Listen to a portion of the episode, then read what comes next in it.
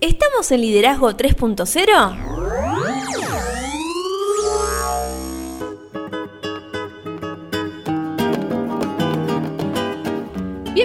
A Liderazgo 3.0, un espacio que crece día a día y en el que analizamos un tema poco trabajado como es el liderazgo.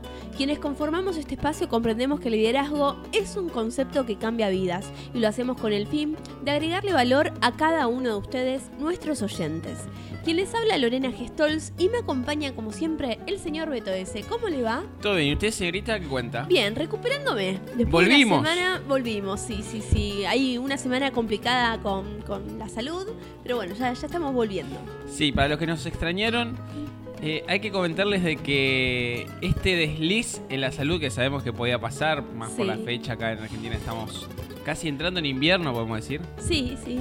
Los cambios de clima, eh, la, la- No entramos dentro de- del marco sanitario que Claro, azota a todo no, el no. mundo. Llevamos No, lo- tranquilidad. Lo que pasó, creo yo, ¿no? Ojo. Tomé frío porque venían días muy calurosos en, acá en Buenos Aires y de golpe y borrazo, o sea que se, temperaturas muy bajas. se relajó y el frío la embocó, digamos.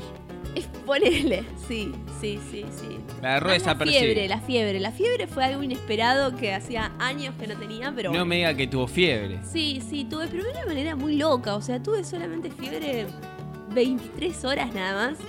Pero mucha fiebre esas 23 horas. Y después, Fiebre de sábado por la noche. Nada, no, esto fue un miércoles, creo, por ahí Ah. o por ahí. O sea. Pero bueno, ya veníamos mal. Así que, bueno, recuperándonos. Pero bueno, ya estamos. Yo genial. Eh, eh, Me deben escuchar un poco medio rara. Sí, pero con la energía de siempre. Por supuesto, eso nunca Le se digo pierde. que. mm, yo también estuve casi. eh, ¿Vio cuando no, es, no está ni sano ni enfermo? Claro. Está ahí en el. Y nunca llega a caer. Es ni.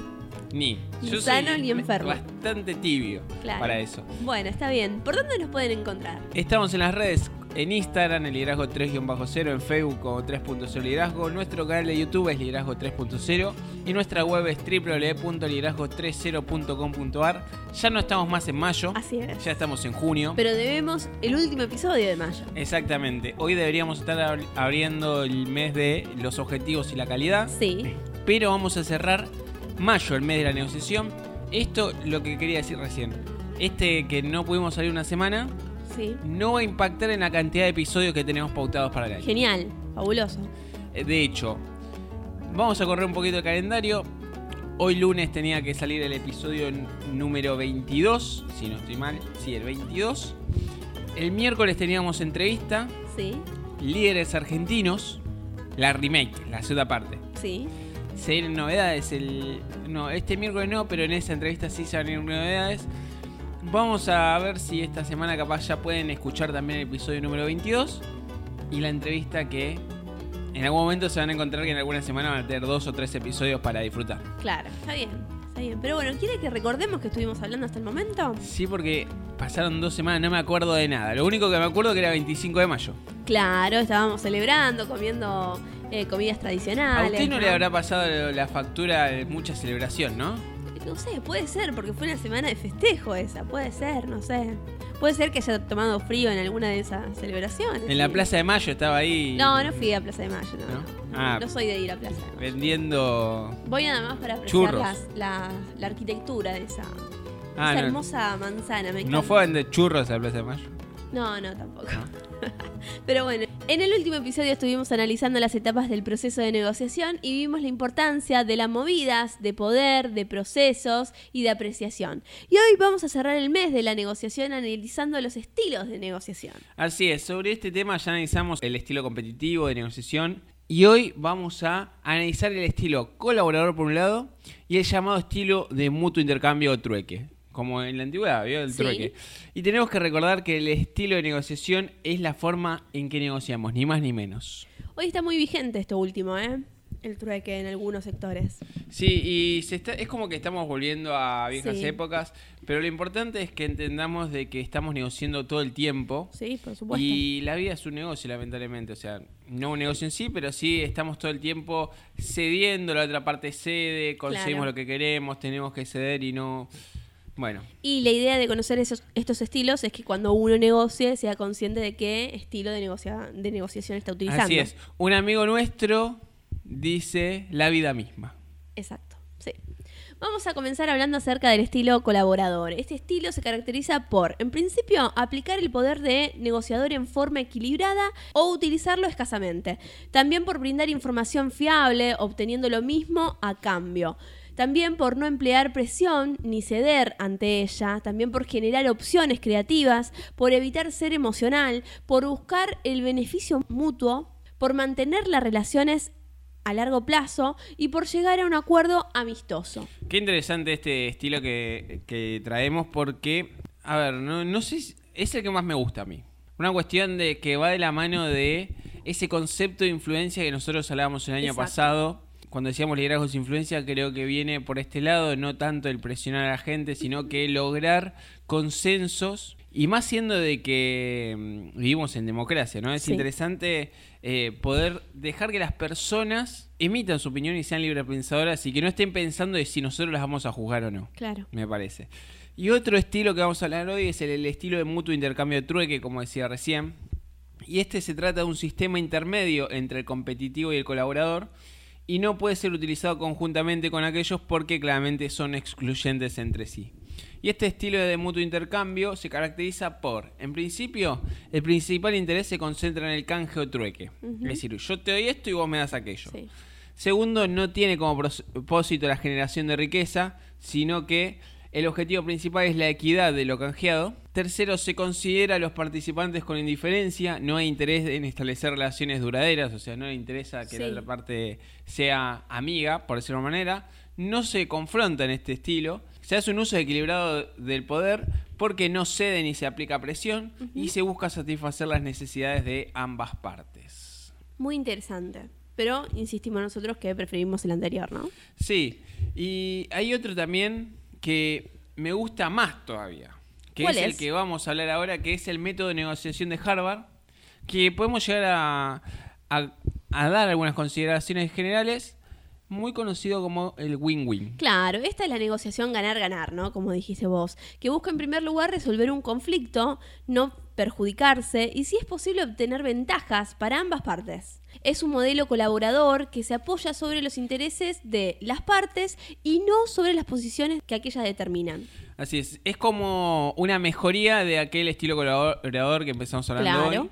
Y básicamente el método que describe se caracteriza por separar las personas de los intereses y del problema, qué, qué difícil que es despersonalizar las cosas, centrarse en los intereses y no en las posiciones, busca generar alternativas para beneficio mutuo. La veo riéndose. Sí, porque... se está acordando? mm, Porque bueno, com- como tenía que hacer reposo, e- este fin de semana eh, vi algunas películas que nunca había visto y, mm, y vi El Padrino Sí. y El Padrino decía, nada es personal, es solamente negocio. Sí, ¿no? pero te voy a hacer una oferta que no vas a poder declinar. A ver, cuénteme.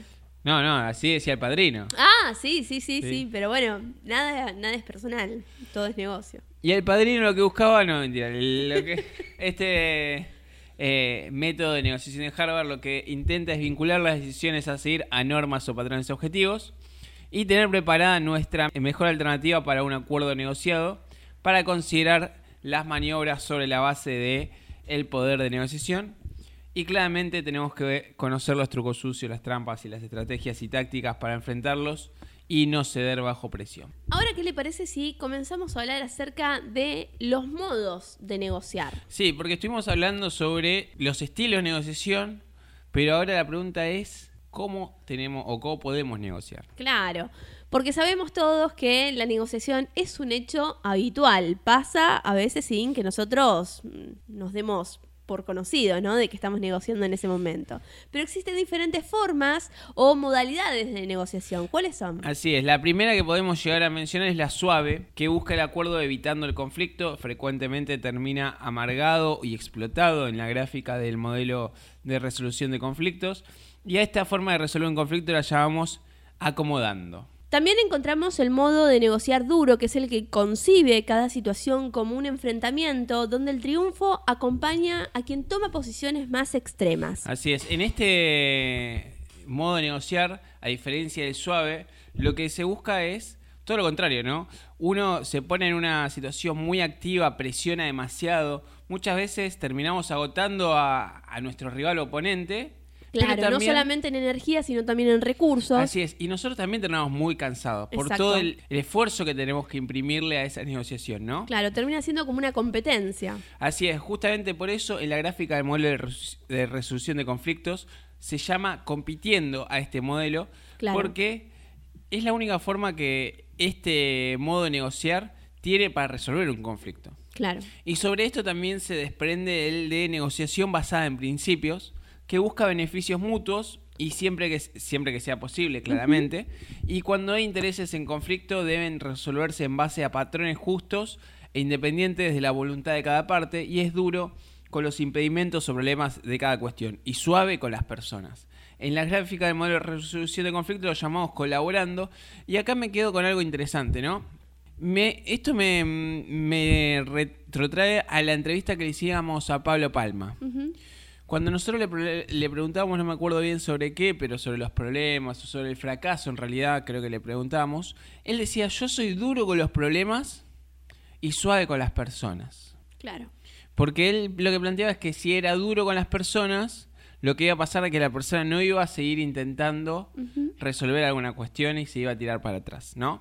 Y en, base, hablando de todo esto que venimos hablando, tenemos que hablar sobre lo que es negociar en base a posiciones. Exacto. Habitualmente y en su forma unitaria, las personas negocian desde la base de posiciones que toman o mantienen, discuten por ellas y hacen concesiones para llegar a un acuerdo. La negociación basada en posiciones proporciona acuerdos que no satisfacen a todas las partes involucradas, solo algunas en desmedro de otras. La pregunta en este caso que se viene es qué es una posición, ¿no? Claro. Porque podríamos decir que una posición es una aseveración, una afirmación, una exigencia que nosotros nos imponemos eh, o que nosotros imponemos a, a- al quien está del otro lado negociando con nosotros o que el otro nos impone a nosotros. Claro.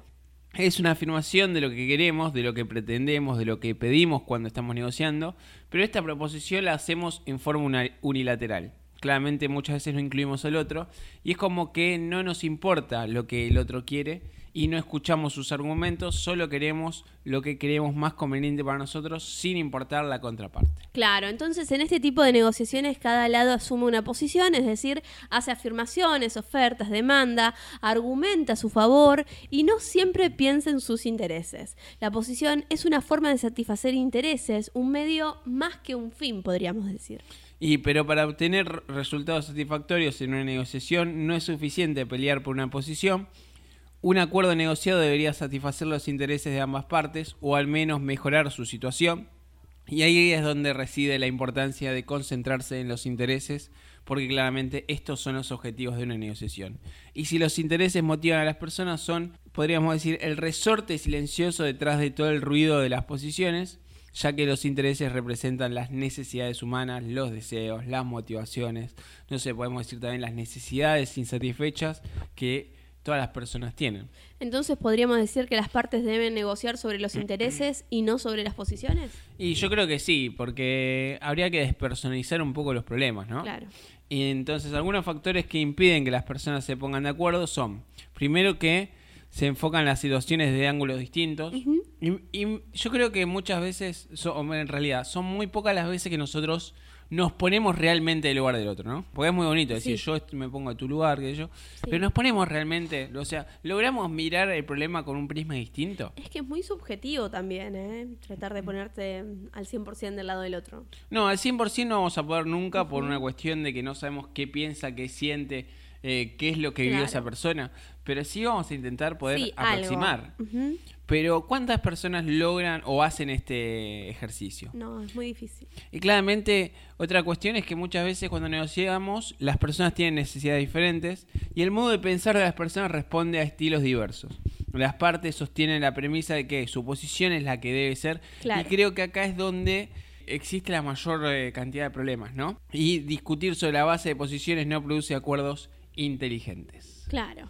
Lo que produce es encierro en las posiciones, identificación del ego en cada negociador con las posiciones, refuerzo continuo de las posiciones con efecto de la argumentación y por último, acuerdos pocos probables. Y hablando de todo esto, se me viene como claramente este episodio viene un poco retrasado y nosotros teníamos para este miércoles las novedades. Sí. Veníamos tirando pistas. Yo no me olvido que veníamos tirando pistas. Y nosotros debemos entender que debemos ser ni ser un negociador duro ni ser un negociador blando. Creo que esa es la cuestión. Sí. La cuestión es que logremos eh, pensar de una manera distinta, de una manera un poco más compleja, que nosotros logremos romper paradigmas Sí. y por eso se viene un nuevo espacio liderazgo 3.0. Es todo lo que voy a decir. Esa es la pista que voy a tirar hoy. Ah, ¿no nos va a contar más? No le voy a contar más. Bueno. Si quiere, usted puede contar. No, no, ustedes, ustedes. Yo no me voy a hacer cargo ¿De eh, las cosas que usted devele. Dígame, dígame más o menos ese nuevo espacio referido a. A que sigamos creciendo y que rompamos paradigmas. Y otra cosa más le puedo decir. A ver. Dentro de este espacio va a haber otra nueva cara. De todo el equipo que está detrás, otra persona va a salir a dar la cara. Bien. ¿Cara o voz? Las dos cosas. Ah, me gustó, me gustó, me gustó. ¿eh? Las dos cosas pues se las rebanca, me dijeron. Bien, bien, me gusta. Me Es más, debe estar escuchando hoy lunes este episodio. Le pido que cuando termine de escuchar el episodio nos Sí. mande un audio.